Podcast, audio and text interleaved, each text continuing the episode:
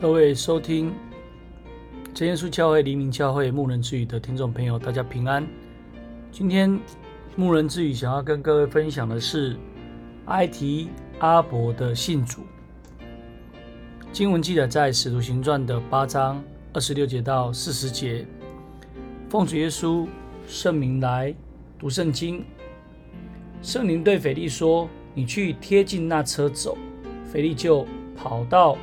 太监那里听见他念以赛亚的书，说，便问他说：“你念的，你明白吗？”他说：“没有人指教我，怎能明白呢？”于是请菲利上车与他同坐。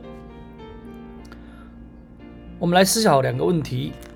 第一个问题：埃提阿伯的太监，他的虔诚，让我们能够来检视自己的信仰状况。第二个。我们如何来学习顺服神的旨意？从耶路撒冷下到加萨的旷野路上，两个人的相遇，借着埃提阿伯的太监，要将福音的种子传到另外一个地方。这个果效非常的大，是超乎人的想象。就让我们一起来思想埃提阿伯信主的一个状况。神的作为有些时候会透过工作的方式，因为撒玛利亚城信主的人很多，工作正在发展，神却把该城的工作的人，也就是腓力调到旷野，因为神的计划、工作眼光超越人的看法。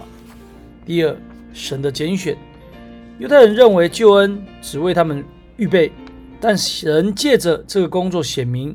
神拣选心中诚实敬畏的人，不分种族，不分阶级，而神的安排也实在美好。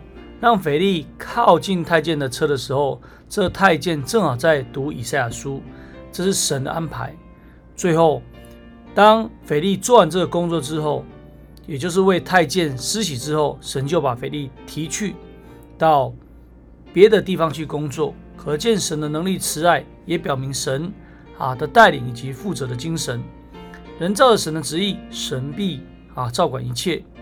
当中我们可以看到腓力完全的顺服。虽然撒玛利亚城正需要工人跟进牧养，但神指示腓力，他立刻往旷野去。身为神的工人，我们也应当要顺服，操练这种精神。腓利能够主动的、勇敢的来向着啊埃提阿伯的太监来传福音，这似乎是一个很冒险的事情。但也表明腓利非常的主动，这也表明腓利对圣经的了解哦是非常的清楚，所以他能够为太监来做出好美好的一个见证，也就是透过以赛亚书的一个啊分享，让太监能够明白，并且哦能够来接受，对真理的确知坚信，才能够造就人。而腓利最后哦继续的来传扬神的福音。在传扬神的福音的过程里面，我们不应当自满自足，而是应当啊继续的来追求，让福音更加广传。另外，我们看到啊这个埃提阿伯太监也是一个敬虔的人，因为他是一个追求真信仰的人，他不固执于传统错误的一个信仰，愿意来查考，所以能够明白以色列，所以他才能够了解哦什么是真神，并且。他从家乡来到圣城耶路撒冷来敬拜，他是一个热忱侍奉神的人。今天我们的是不是一个热心聚会、热心侍奉的人呢？并且，埃提阿伯的太监，他是一个爱慕真理的人。虽然车子在旷野上走，但他不浪费时间，不论路程是否颠簸，他以敬虔的心来研读圣经。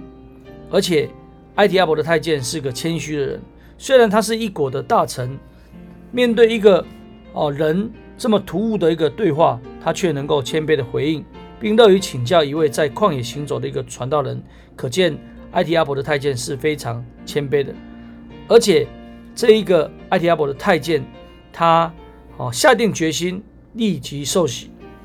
当他明白主的救恩的时候，他的信心、他的顺服，实在是值得我们效法的。而这一个太监，他受洗之后，欢欢喜喜的回家。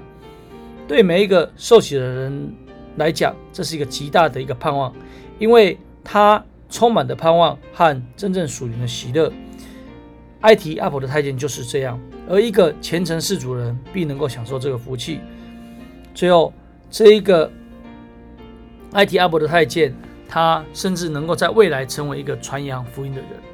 今天呢，我们也是应该如此，面对一个工人的顺服，而有着所谓埃提阿伯的一个信主，成就神的大功，这是一个哦值得颂赞的一个美事，更值得我们效法。感谢主。那我们今天的分享就到这里。最后，将一切荣耀、颂赞、权柄都归给天上的真神，也愿主耶稣基督将他的平安来临到我们。阿门。啊，各位收听真耶稣教会黎明教会牧人之语的听众朋友，欢迎你听完了里面的内容，可以来到真耶稣教会黎明教会来参与聚会。我们聚会的时间：礼拜二、礼拜五晚上的八点，礼拜六早上的十点，下午的两点。愿你能够与我们一起来。领受圣经的真理，大家平安，下次再会啦。